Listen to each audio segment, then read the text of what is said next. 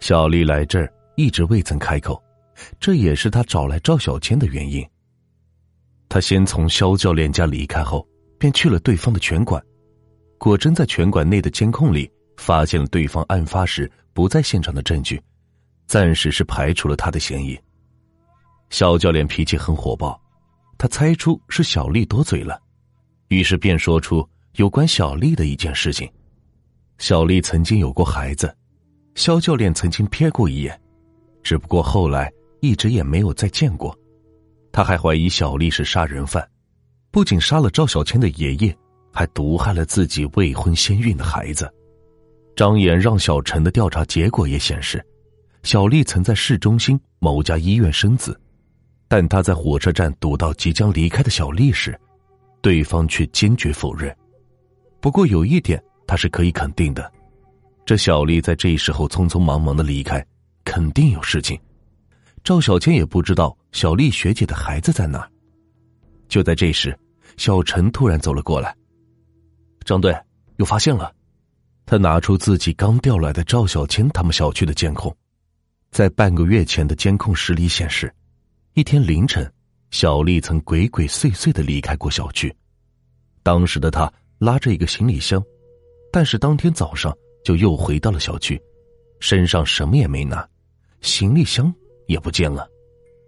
这天，小丽的表现很异常，再配合赵小千、肖教练的口供，张岩推测孩子也是在那时候不见的。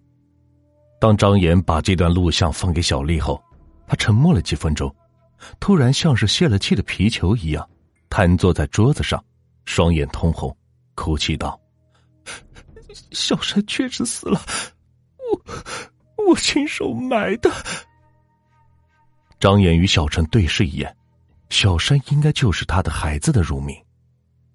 接下来，小丽才慢慢解释这一切。她在大学毕业后谈了一个男朋友，在去年的时候她怀孕了，男友本来打算是与她结婚生下这个孩子的，但在男友爸妈得知这个消息后，却嫌弃小丽的学历低，不同意。她男友也是突然消失了。这个时候。小丽已经是怀孕了五个多月了，没有办法，只能是偷偷生下孩子。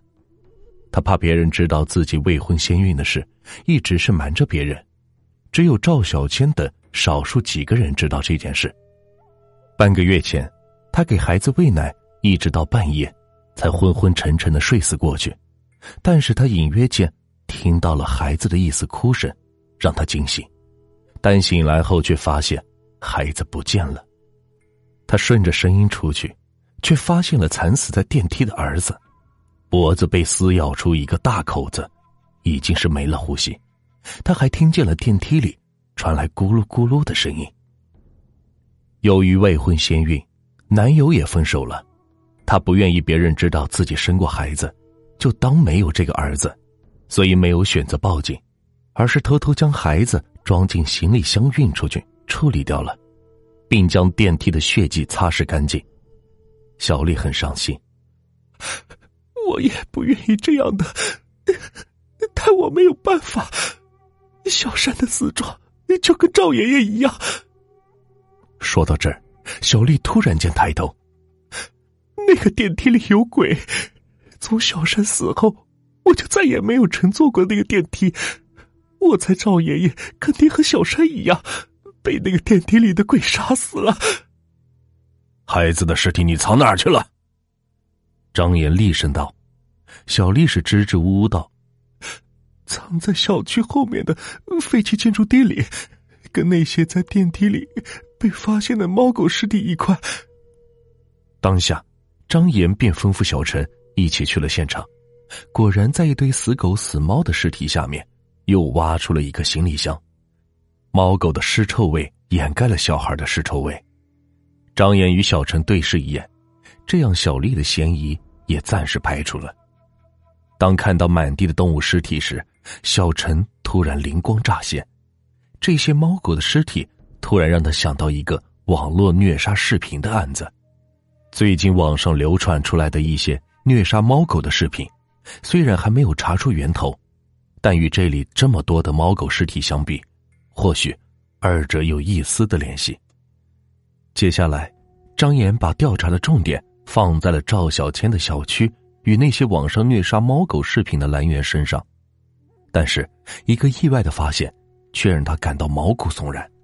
就在刚才，一条有关虐杀老人的视频刚刚上传到网上，这个老人赫然就是赵小千的爷爷。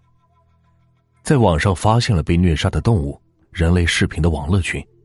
张岩追踪 IP 地址，找到了源头，在大学附近的网吧，而赵小千就在这所大学上学，在网吧里兼职。张岩问小陈：“赵小千离开审讯室后去了哪里？”网吧，监控显示他去那里拿了书包和兼职费。果然。张岩一声暗叹。当赵小千再次出现在审讯室里时，显得是格外平静，没有了刚认识时候的慌张和悲痛。显然，他已经知道自己暴露了。为什么？张岩问。赵小千平静的说：“因为我怕黑。本来我的目标不应该是爷爷的。怕黑，这算什么杀人理由？”小陈皱了皱眉。黑暗印记综合症。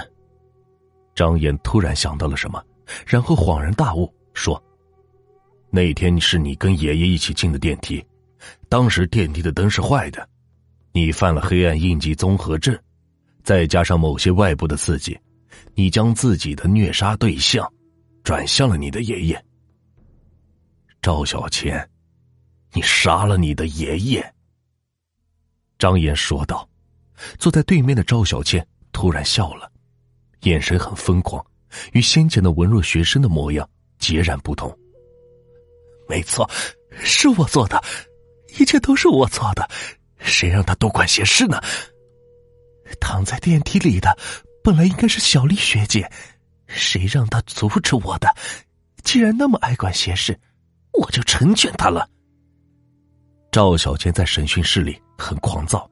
他有黑暗印记综合症，这就是为什么他会将虐杀地点选择在电梯里，因为那个电梯的灯坏了，一直没有修。有虐杀倾向的赵小千，在虐杀猫狗等动物后，会把他们的尸体偷偷扔到电梯中，制成视频发到网络群里。但有人格心理缺陷的他，已经不再满足虐杀动物，将目标转向了同一栋楼的一个婴儿。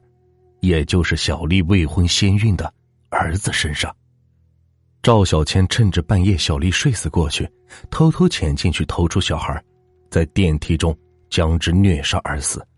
而赵小千的一幕被爷爷发现了端倪，想让他自首，却被他杀死。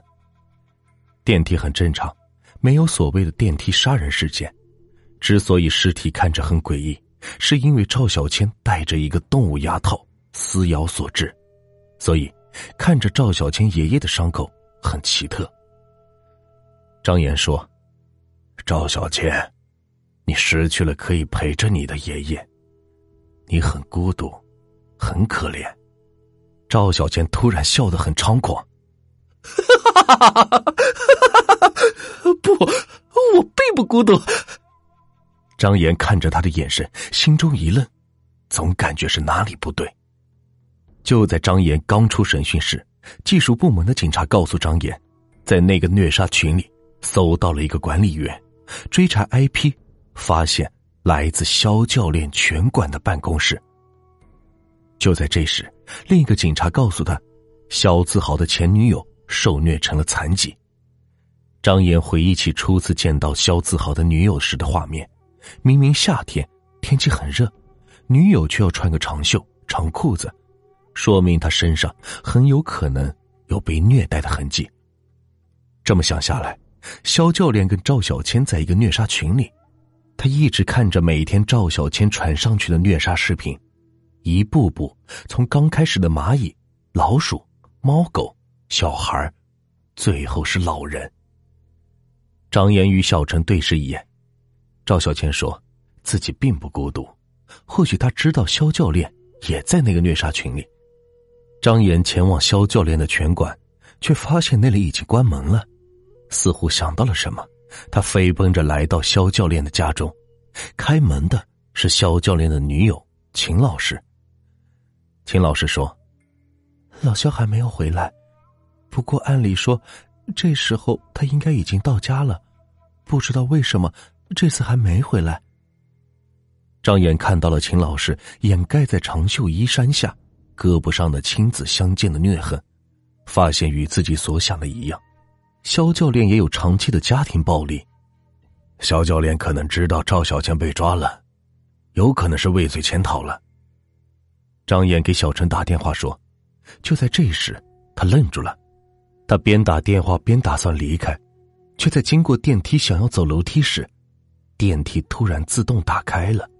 电梯里有一具尸体，赫然就是肖教练。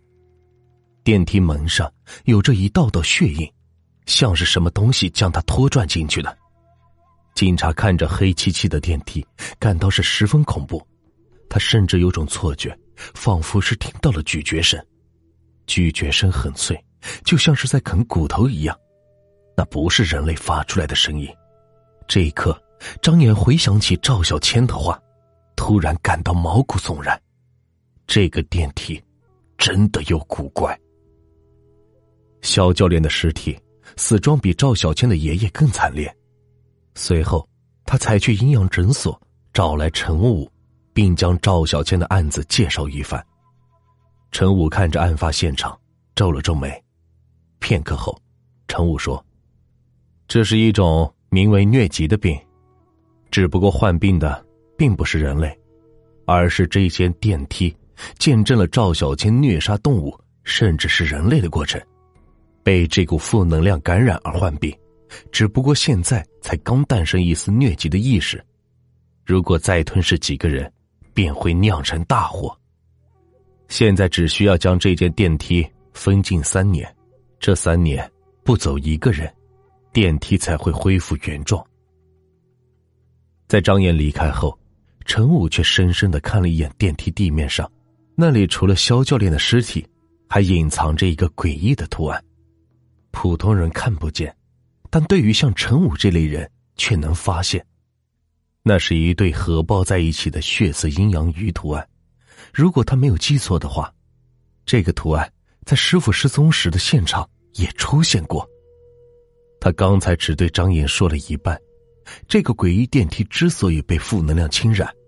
恐怕不仅仅是因为见证了赵小千从虐杀动物到人类的过程，应该与师傅的失踪有关。陈武深吸了一口气，双手紧握，心想：或许只有揭开这个阴阳鱼图案的秘密，才能找到师傅的下落吧。